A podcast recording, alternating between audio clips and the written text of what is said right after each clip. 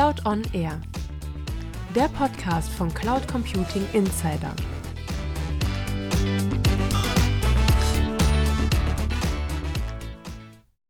Hallo zu einer neuen Folge meines Podcasts Cloud on Air.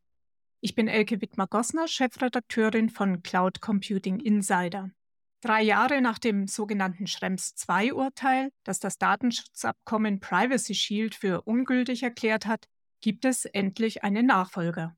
Und um diesen soll es in dieser Folge gehen. Das Data Privacy Framework ist bereits der dritte Anlauf, damit vor allem Unternehmen Rechtssicherheit haben, wenn sie personenbezogene Daten aus der EU in die USA übertragen. Was genau steht jetzt drin im DPF? Was bedeutet es für Unternehmen? Sind damit endlich alle Zweifel ausgeräumt oder endet das Ganze wieder vor Gericht und geht als Schrems 3 in die Rechtsgeschichte ein? Über diese Fragen spreche ich mit meinen beiden Gästen, Friederike Wilde-Detmering und Dr. Andreas Splittgerber.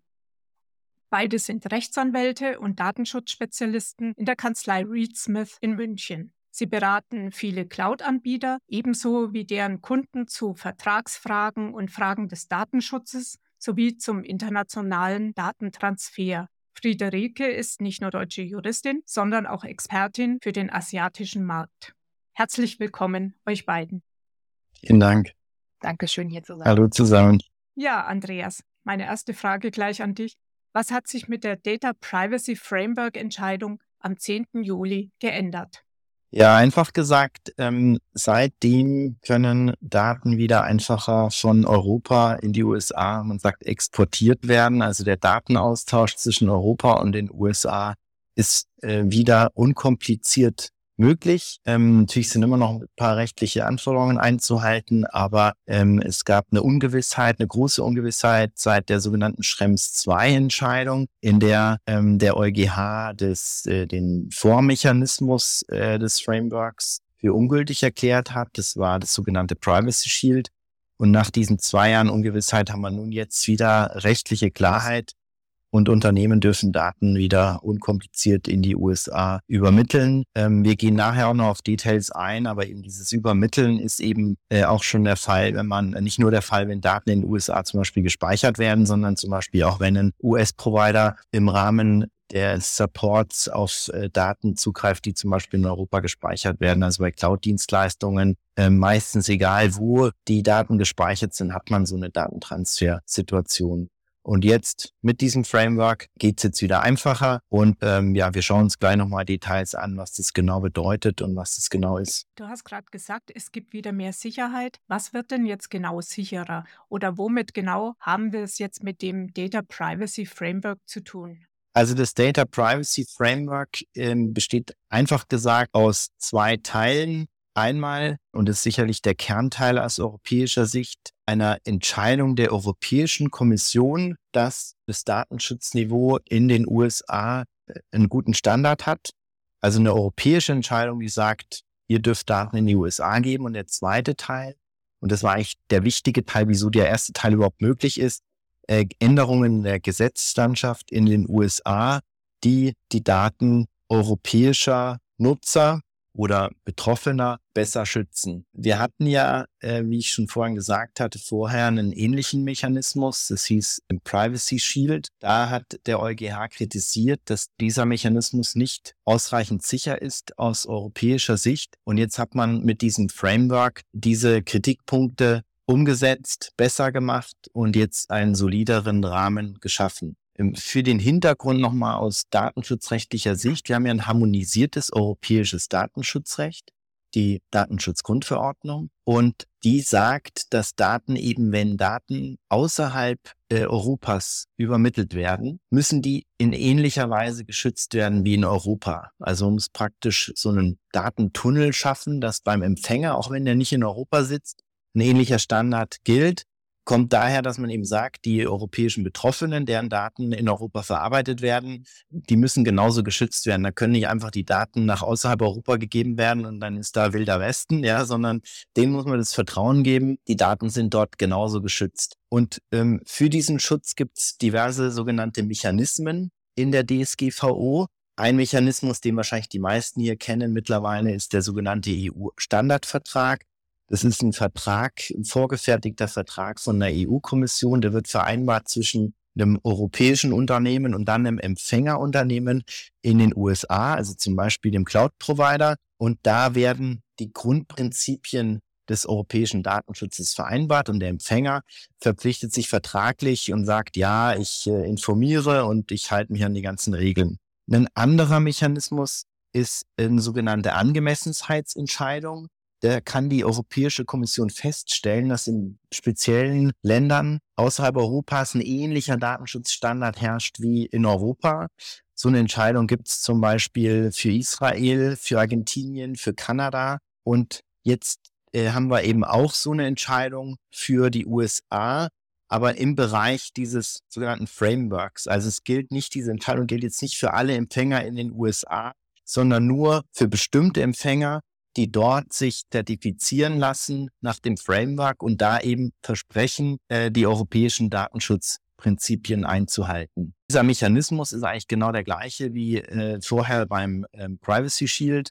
Nur, dass jetzt eben in den USA die Unternehmen auch noch spezielle Gesetze und Regeln, also eher Regeln als Gesetze, das ist auch einer der Kritikpunkte, zu denen wir uns nachher noch unterhalten werden, einhalten müssen, damit europäische Daten besser geschützt werden. Am Ende hat man so eben jetzt dann eine einheitliche Auslegung der Übermittlungsregeln nach Europa. Viele von euch, von Ihnen haben es wahrscheinlich auch mitbekommen. In der Praxis in den letzten zwei Jahren gab es äh, unterschiedlichste Behördenmeinungen und Entscheidungen. Manche Behörden, Datenschutzbehörden in Europa haben Datentransfers untersagt. Da gab es sogar Bußgelder. Ähm, oft ist dann natürlich auch die irische Behörde mit dabei gewesen, weil Unternehmen aus den USA eben äh, ihre europäischen Hubs in Irland aufgebaut haben äh, oft als, weil es das einzig englischsprachige Land noch in Europa ist und ähm, aber auch anderen Behörden und äh, die deutschen Behörden zum Beispiel waren schon relativ streng immer, wenn es um die Fragen des Datentransfers ging. So viele Bußgelder haben wir allerdings nicht gesehen, weil also wir hatten so den Eindruck, die Behörden haben sich nicht so ganz getraut, weil die Situation ein bisschen unklar war, unsicher war auf der Basis jetzt auch Bußgelder zu verhängen, aber es wurde schon viel geprüft und gefragt und viele Unternehmen wurden auch einfach gebeten, äh, den Transfer einzustellen oder die Daten in Europa zu speichern, ähm, um ein Bußgeld zu vermeiden. Also da wurde dann das am Vorschritt äh, so ein bisschen in den Griff bekommen. Ähm, ja, und jetzt haben wir mit der ähm, Privacy Framework Entscheidung wieder einen einheitlichen Standard, auf den alle europäischen Unternehmen gleichermaßen vertrauen können. Jetzt haben wir ja schon erwähnt, es gab ja eigentlich schon zwei Abkommen, nämlich Safe Harbor und Privacy Shield. Was ist denn jetzt neu im Data Privacy Framework, vor allem eben im Vergleich zum Vorgänger Privacy Shield? Fangen wir erstmal mit den Gemeinsamkeiten an, die sind sehr groß. Also wenn Unternehmen in den USA nach dem Privacy Shield zertifiziert waren und diese Zertifikation aufrechterhalten haben, dann sind die jetzt automatisch äh, in das Data Protection Framework gekommen und dort zertifiziert. Äh, dazu gibt es jetzt seit äh, Mitte Juli auch äh, die offizielle Seite in den USA, in dem man auch wieder die Liste einsehen kann, welche Unternehmen sind zertifiziert, welche nicht. Und so die ganzen großen Global Cloud Provider, die sind da jetzt schon nach dem Data Privacy Framework zertifiziert. Also das ist gleich geblieben sind auch die Grundsätze, die die Unternehmen einhalten müssen zur Zertifikation, auch die gleichen geblieben. Deswegen auch der Automatismus.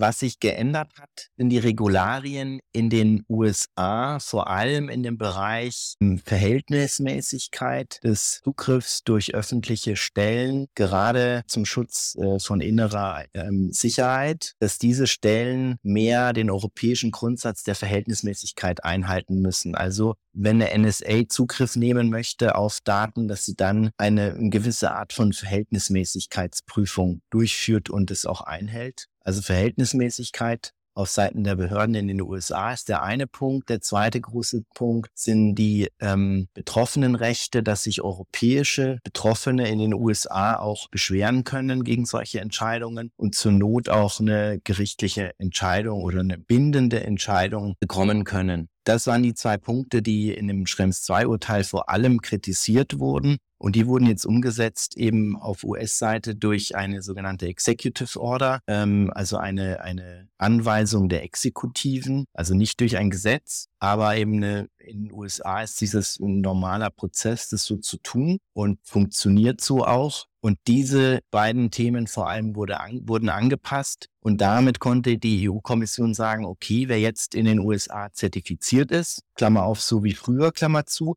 plus äh, diese Änderungen in der US-Gesetzeslandschaft oder Regularienlandschaft, das reicht jetzt aus, um hier ein sicheres, adäquates Niveau in den USA herzustellen.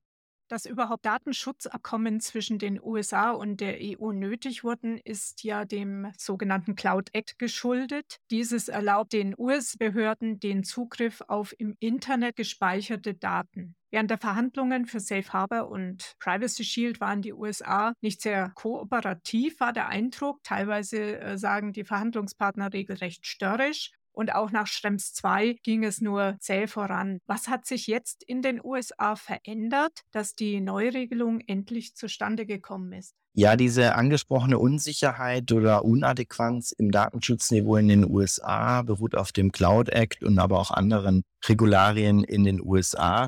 Ähm, woher kam der Wandel? Offizielle Statements sind mir dazu nicht bekannt. Einmal ist Joe Biden auf jeden Fall jemand, der ein offenes Ohr hatte für und hat für Datenschutz. Und dann sicherlich ist ähm, wie in den USA überall im täglichen Leben der Business sicher ein wichtiger Grund, warum es zu diesen Änderungen geführt hatte. Nach der Schrems 2 Entscheidung sind viele europäische Businesskunden von Cloud-Anbietern und anderen US-IT-Anbietern haben sich von diesen abgekehrt und äh, haben nach europäischen Lösungen gesucht. Es wurde weniger Daten ausgetauscht zwischen Europa und den USA und US-Unternehmen hatten auch erhöhte Kosten, sich Standorte in Europa zum Beispiel aufzubauen, um dort Daten zu speichern. Möglicherweise sind dadurch vielleicht auch sogar die Steuereinnahmen in den USA gesunken. Also insgesamt wahrscheinlich schon äh, ein Business-Hintergrund und aber auch die gute Beziehung zwischen Europa und den USA auf politischer Ebene, dass man sagt, unsere Territorien müssen miteinander Geschäfte machen können und da müssen wir jetzt eben nachziehen und die entsprechenden Grundlagen schaffen. Das ganze Thema ist ja tatsächlich auch also ein sehr stark politisch gefärbtes Thema, natürlich auch Datenschutz, aber sehr stark politisch gefärbt. Kommen wir nun zu dem Thema, was die meisten interessieren wird, welche rechtlichen Auswirkungen das neue Abkommen jetzt haben wird. Friederike, jetzt frage ich dich, wie gehen Unternehmen ja. jetzt damit um? Was bedeutet es konkret für Unternehmen in der EU? Genau, da hast du vollkommen recht. Jetzt haben wir über so viel Theorie gesprochen, aber die Hörer interessiert natürlich primär, was soll ich jetzt machen? Muss ich was machen? Der Andi hat ja schon gesagt, also äh, die größte rechtliche Auswirkung ist, dass wir jetzt erst einmal einen rechtlich sicheren Rahmen haben, um aus der EU Daten in die USA zu transferieren. Und wir haben auch schon gehört, dass das DPF sofort ab dem 10. Juli 2023 wirksam wurde und es kein Übergangszeitraum. Datentransfers in die USA werden also erleichtert jetzt zukünftig. Und das ist äh, insbesondere auch wichtig, wir hatten es auch schon angesprochen, diese Konstellation bei Unternehmen, die in den USA Headquarter haben und in Europa Niederlassungen haben. Da besteht jetzt der große Vorteil, wir brauchen, auch wenn sie bereits existieren, faktisch keine extra Verträge mehr, wie jetzt zum Beispiel die EU-Standardvertragsklausel. Auch gehört haben wir allerdings, äh, dass es zwar ein Angemessenheitsbeschluss ist, dass wir hier aber so ein bisschen die Besonderheit haben, dass US-Unternehmen sich erst zertifizieren müssen. Es ist aber so, es hat der Andi schon gesagt, äh, wenn es bereits eine Privacy Shield-Zertifizierung gab, gilt die weiter. Es ist aber auch so, dass ähm, die Anforderungen, die jetzt bestehen, erstmal erfüllt werden müssen, was grundsätzlich der Fall ist, wenn man Privacy Shield ähm, zertifiziert war. Also es betrifft jetzt zum Beispiel die Löschung von Daten, wenn sie nicht mehr gebraucht werden und ähnliche Minimierungsprinzipien und andere, die wir auch in der DSGVO haben. Aber auch ähm, Datenschutzerklärung, also Informationen gegenüber Betroffenen müssen gegebenenfalls angepasst werden, sodass da eben nicht mehr steht Privacy Shield oder jetzt zwischenzeitlich Standardvertragsklausel, sondern dass man reinschreibt Data Privacy Framework. Ebenfalls relevant ist es auch für Verträge, wo diese Worte gegebenenfalls ausgetauscht werden müssen. Also das müssen US-Unternehmen jetzt erstmal unternehmen. Für EU-Unternehmen ist es wichtig, in die angesprochene Liste zu schauen, die der Andi erwähnt hat. Die findet sich auf der Website vom US Department of Commerce, wo auch noch verschiedene andere Informationen zur Verfügung gestellt werden. Auf dieser Seite ist es auch so, dass sich Unternehmen in den USA seit dem 17. online zertifizieren lassen können, also einen Antrag stellen können, der dann geprüft wird. Was jetzt für unsere EU-Unternehmen erstmal nicht so wichtig ist, was aber noch unklar ist und gerade für Unternehmen in den USA spannend ist, wie lange wird denn so eine Zertifizierung eigentlich dauern? Also es ist relativ schwer absehbar. Vermutlich wird es ähnlich sein wie ähm, damals unter Privacy Shield. Ähm, die Unternehmen haben eigentlich den größten Batzen, nenne ich mal, zu erledigen. Also die müssen erstmal ihre Standards äh, in Einklang bringen mit dem DPF. Aber äh, die Behörde muss dann eben auch arbeiten. Da wird es wahrscheinlich auf die Anzahl der Anträge ankommen. Vermutlich so etwa drei Monate. Es ist aber auch noch etwas zu beachten, was natürlich auch sehr relevant jetzt ist für die Hörer, für Unternehmen in der EU. Es sind leider nicht alle Sektoren umfasst. Das ist jetzt auch nichts Neues, aber das muss man schon wissen. Das DPF umfasst zum Beispiel nicht Transfers an Finanzinstitutionen wie Banken. Äh, auch viele Anbieter aus dem Telekommunikationsbereich sind ausgenommen und auch Versicherungen. Wenn Sie jetzt als äh, europäisches Unternehmen Datenexporte zu Unternehmen in den entsprechenden Sektoren in den USA planen, können Sie sich leider nicht auf das DPF stützen und müssen auf ja, andere Sicherheitsmechanismen zurückgreifen, wie Standardvertragsklauseln oder wenn Sie Glück haben, gibt es vielleicht Binding Corporate Rules bei Ihrem Datenempfänger. Auch zu beachten ist, das ist aber jetzt ähm, primär im ersten Schritt von der US-Seite zu beachten, Human Resources Daten, also alle Daten, die mit dem äh, Beschäftigungsverhältnis zu tun haben, sind zwar umfasst, müssen aber bei der Zertifizierung extra genannt werden. Die müssen mit zertifiziert werden, es ähm, ja, einfacher zu formulieren. Das ist auch zu berücksichtigen, sofern Sie HR-Daten exportieren müssen oder möchten. Ein spannendes Thema aus der Praxis, was vielleicht viele erstmal immer nicht so auf dem Schirm haben, sind Weiterübermittlungen. Wir Datenschutzrechtler benutzen meistens eher das englische Wort der Onward Transfers. Und primär muss sich da auch eigentlich tatsächlich die Empfängerseite dann drum kümmern. Sie können aber jetzt als europäisches Unternehmen nicht einfach die Augen verschließen. Da ist es nämlich so, wenn jetzt ist dann so auf zweiter Stufe ein Empfänger, Sie exportieren in die USA, das Unternehmen in den USA hat noch einen Unterauftragnehmer. Und dieser Unterauftragnehmer, wenn der nicht unter dem DPF zertifiziert ist, brauchen sie einen anderen Mechanismus. Da haben wir immerhin Aussagen jetzt von der EU, dass sie keine Standardvertragsklauseln brauchen zwischen ihren beiden Dienstleistern, aber ein ähnliches Vertragswerk, das die Anforderungen der DSGVO berücksichtigt. Und da verweist die EU gerne auf die Anforderungen von Artikel 28. Das ist äh, in der DSGVO die Norm, die sich mit Auftragsverarbeitung befasst. Da wird besagt, naja, Sie müssen schon sicherstellen, äh, dass Ihr Auftragnehmer, in diesem Fall wäre es dann ein Unterauftragnehmer, alle Anforderungen erfüllt, die datenschutzrechtlich erforderlich sind. Und explizit gesagt ist es auch im Erwägungsgrund, ich meine 37 vom DPF. Also da ist es dann wichtig, dass selbst wenn Sie erstmal nur einen Partner in den USA haben, der ist DPF zertifiziert, dass jetzt Unternehmen nochmal nachfragen, ach so, nutzen Sie denn aber auch Subunternehmer? Und wie sind denn da dann weitere Transfers abgesichert? Ja, ansonsten ähm, hat das DPF noch einen weiteren Vorteil, wenn jetzt Ihr Vertragspartner, also der Datenempfänger in den USA, nicht DPF zertifiziert ist, ist das kein Drama. Dann können Sie immer noch Standardvertragsklauseln abschließen und haben noch einen Vorteil durch das DPF.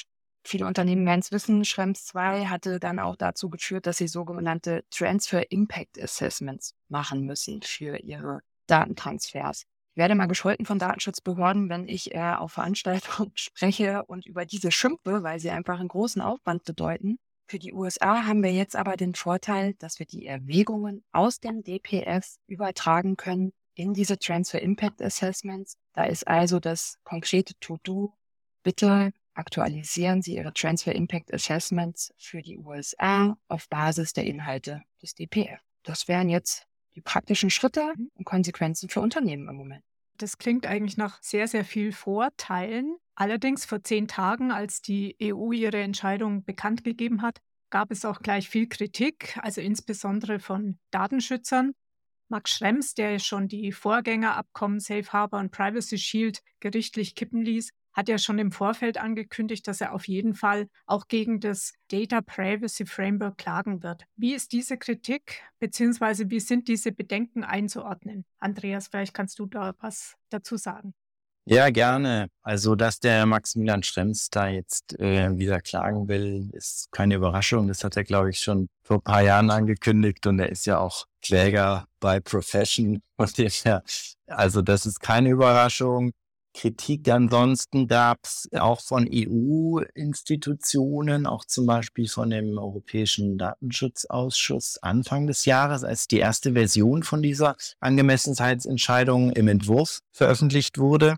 Damals war das Problem so, dass dieser Entwurf schon veröffentlicht wurde, bevor diese Regularien in den USA tatsächlich geändert waren und also diese regularischen Umsetzungen noch nicht erfolgt sind.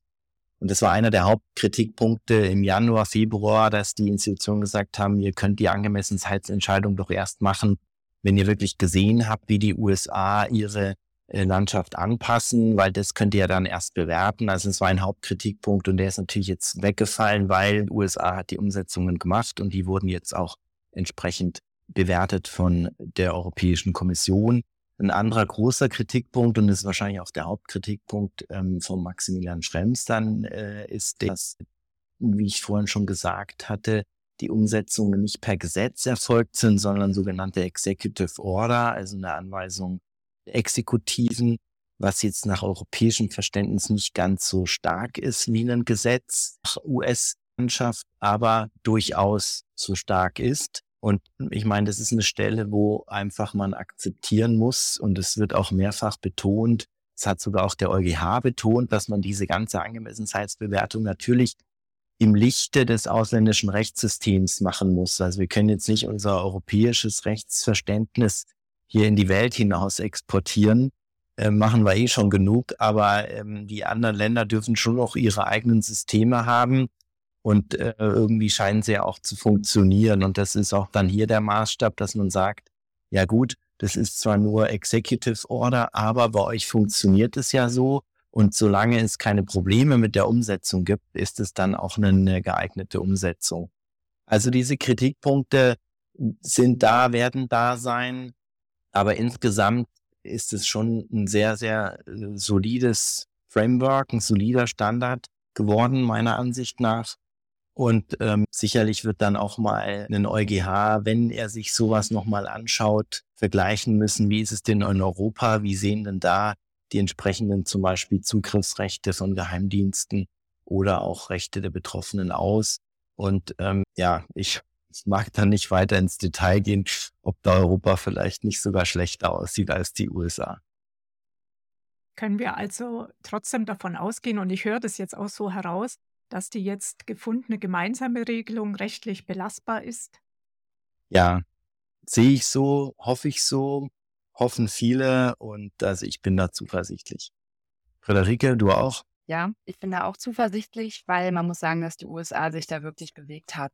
Also wenn man die Kritikpunkte aus dem Schrems 2 Urteil ansieht und äh, dagegen spiegelt, was jetzt durch die Executive Order umgesetzt worden ist, bin ich auch optimistisch, dass es halten kann. Friederike, weil du jetzt gerade schon dabei bist bei mir, ähm, eine Frage speziell an dich als Expertin auch für den asiatischen Markt. Die Regelung, über die wir jetzt ausführlich gesprochen haben, bezieht sich ja nur auf den USA-EU-Datenverkehr. Aber es gibt ja noch andere Staaten, wo die Firmen aus der EU Niederlassungen haben oder wo auch Cloud-Dienste angeboten werden.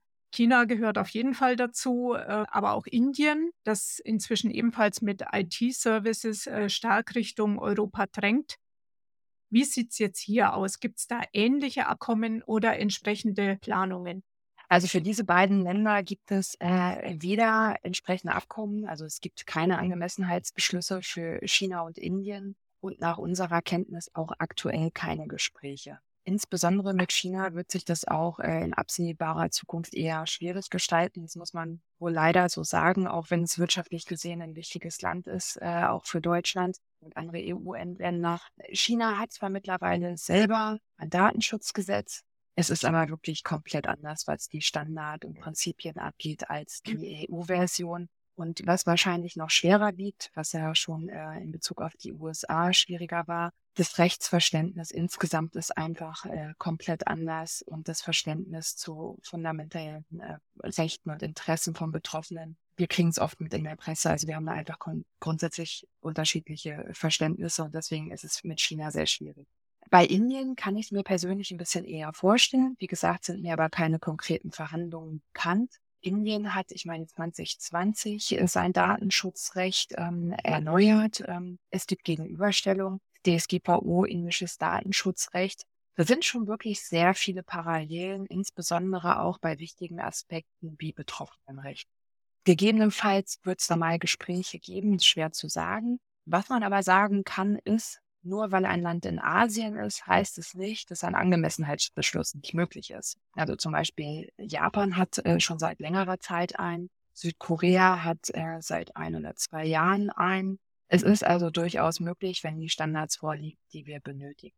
In diesem Zusammenhang ist vielleicht auch interessant zu wissen und auch weiter zu verfolgen von den Hörern. Die EU prüft aktuell die bestehenden Angemessenheitsbeschlüsse mit den verschiedenen Ländern und wir erwarten, dass in den nächsten etwa drei Monaten äh, entsprechende Reports, Berichte veröffentlicht werden. Uns ist jetzt nicht bekannt, dass ein Land den äh, Standard verlieren wird, aber man sollte auf jeden Fall die Augen offen.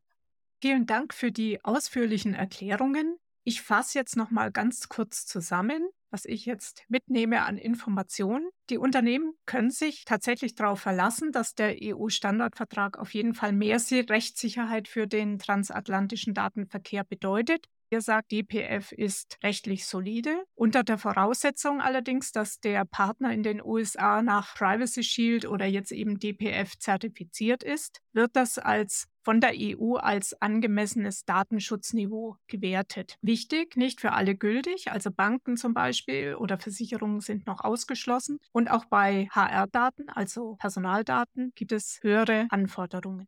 Friederike Andreas, ich bedanke mich sehr herzlich für das Gespräch. Gerne. Danke, Elke. Hat Spaß gemacht. Weitere Infos zu dieser Folge gibt es in den Show Notes. Vielen Dank fürs Zuhören und gerne auf ein Wiederhören bei Cloud on Air.